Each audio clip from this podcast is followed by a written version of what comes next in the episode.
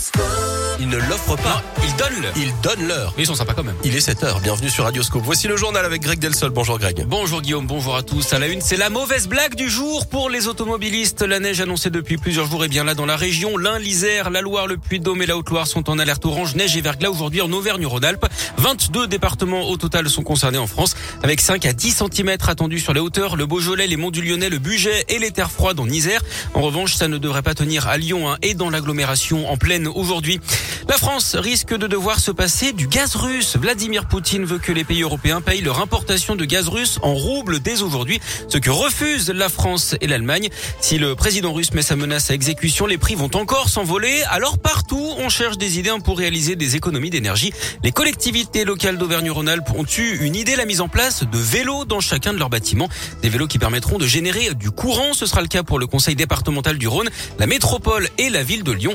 Des agents vont pouvoir prendre jusqu'à une heure de leur temps de travail pour pédaler et donc produire de l'électricité. Cindy Namo est élue au conseil départemental. Alors en fait, on est parti de deux constats assez simples. Euh, avec les prix de l'énergie qui font qu'augmenter, bah, il fallait qu'on trouve une, alternative pour contrebalancer ça. Donc on s'est dit, avec le temps qu'on passe au bureau, au téléphone, devant son ordinateur, bah, on s'est dit qu'une une pratique sportive, ça pouvait nous permettre de, se libérer un peu la tête déjà. Euh, et donc c'est comme ça qu'est venue l'idée du vélo. C'est le même qu'on trouve par exemple dans les gares, vous savez, où on est obligé de pédaler pour recharger son, son téléphone. Alors je sais bien, on, on va pas économiser des millions d'euros, mais on s'est dit que si chacun y mettait un peu du sien, on pourrait produire une électricité propre et 100% gratuite surtout. C'est ça qui est intéressant. Donc il y a aucune raison qu'on ne mette pas ça en place. Une expérimentation qui pourrait être développée dans d'autres établissements publics, mais aussi dans les écoles. L'occasion pour les enfants de pédaler directement dans les classes hein, pour faire fonctionner leur tableau numérique, par exemple.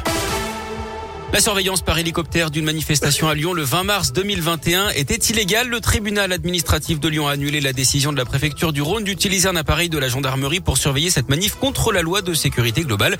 L'hélicoptère étant muni d'une caméra permettant l'identification de personnes, la transmission des images et leur enregistrement. Les données à caractère personnel hein, qui ne doivent être traitées seulement qu'en cas de nécessité absolue. Même si aujourd'hui une nouvelle loi autorise désormais la préfecture à avoir recours à ce genre de surveillance. Du changement dans le classement des hôtels et des campings en France. Les efforts en matière de développement durable seront mieux valorisés à compter d'aujourd'hui pour l'attribution des étoiles.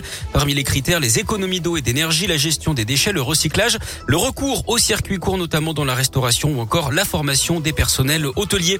Le coup d'envoi de Quai du Polar à Lyon. Aujourd'hui, ça va durer trois jours jusqu'à dimanche. 130 auteurs seront présents. C'est gratuit et ça se passe au Palais de la Bourse. Le sport, le foot et la remontada des Lyonnaises en quart de finale retour de la Ligue des Champions hier battu 2-1 par la Juve à l'aller en Italie. Elles ont dominé les Italiennes 3 buts 1 hier soir à l'OL Stadium. Autre bonne nouvelle, hein, il y aura une équipe française en finale de cette Ligue des Champions puisque l'OL affrontera le PSG en demi-finale. Ce sera le 23 ou le 24 avril prochain. L'actu foot, c'est aussi le tirage au sort de la phase de groupe de la Coupe du Monde au Qatar qui aura lieu en fin d'année. C'est à partir de 18h. Et puis en basket, la défaite de l'Asvel hier soir en Euroleague 94 à 73 face au Maccabi Tel Aviv.